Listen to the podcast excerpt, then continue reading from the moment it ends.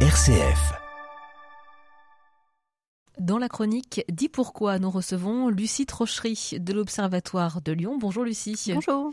Vous allez nous parler d'arbres généalogiques au néolithique. Alors j'ignorais que le laboratoire de géologie de Lyon s'était reconverti dans la généalogie.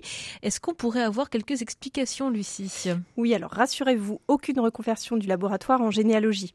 En fait, deux géochimistes du LGLTPE, donc le laboratoire de géologie de Lyon, Vincent Balter et Philippe Ont participé à une étude qui a permis de reconstruire les arbres généalogiques de deux familles ayant vécu au néolithique grâce à des analyses paléogénomiques. Cette étude a été publiée dans la célèbre revue scientifique Nature. Alors avant de nous en dire un peu plus sur cette étude et ses résultats, est-ce que vous pourriez nous expliquer ce qu'est la paléogénomique? Oui, la paléogénomique permet la reconstruction de génomes anciens, c'est-à-dire de matériel génétique ancien, pour des humains ou non d'ailleurs.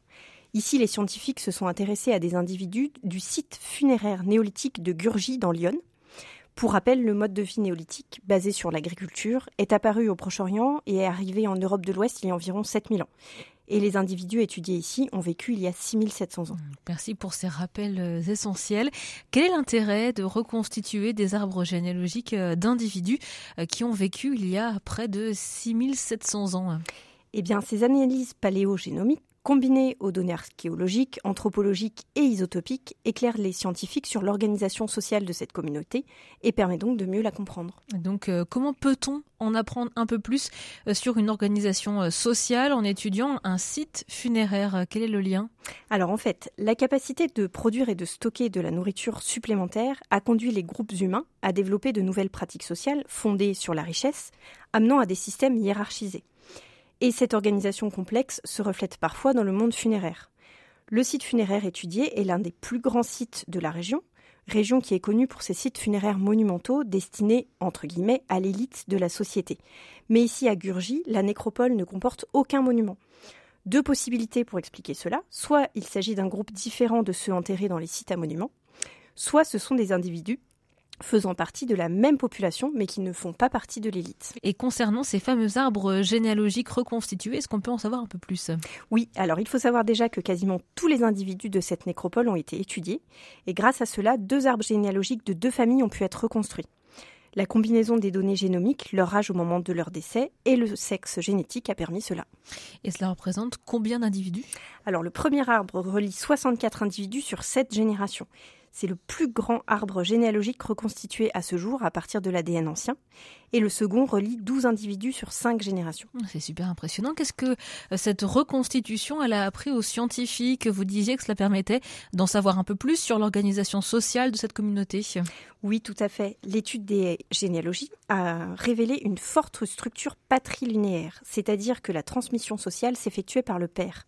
En fait, chaque génération est presque exclusivement reliée à la génération précédente par le père biologique, ce qui entraîne une structuration de la communauté autour d'une seule et même lignée paternelle. Et qu'est-ce qui est ressorti de cette étude concernant euh, maintenant les femmes? Alors l'étude combinée des données génomiques et isotopiques démontre une origine non locale de la plupart des mères. Cela montre que les fils sont restés vivre au sein de la communauté et ont eu des enfants avec des femmes extérieures au site. De même, la plupart des filles adultes de la lignée sont absentes, probablement parties rejoindre un autre groupe. Les femmes venues à Gurgi n'ont pas de lien de proche parenté entre elles, ce qui signifie qu'elles doivent provenir d'un réseau de communautés locales et non d'un seul groupe. Ainsi, cette communauté était insérée dans un réseau d'échanges réciproques comprenant de nombreux groupes locaux potentiellement plus petits. C'est passionnant. Alors vous disiez que euh, le plus grand arbre généalogique avait pu relier 64 individus sur cette génération. Est-ce qu'on en sait plus sur la toute première génération qui a pu être étudiée? Eh bien, un individu de sexe masculin a pu être identifié comme en quelque sorte le père fondateur de la nécropole. Sa sépulture est unique puisque ses restes ont été réenterrés dans la tombe d'une femme pour laquelle aucune donnée génomique n'a malheureusement pu être obtenue.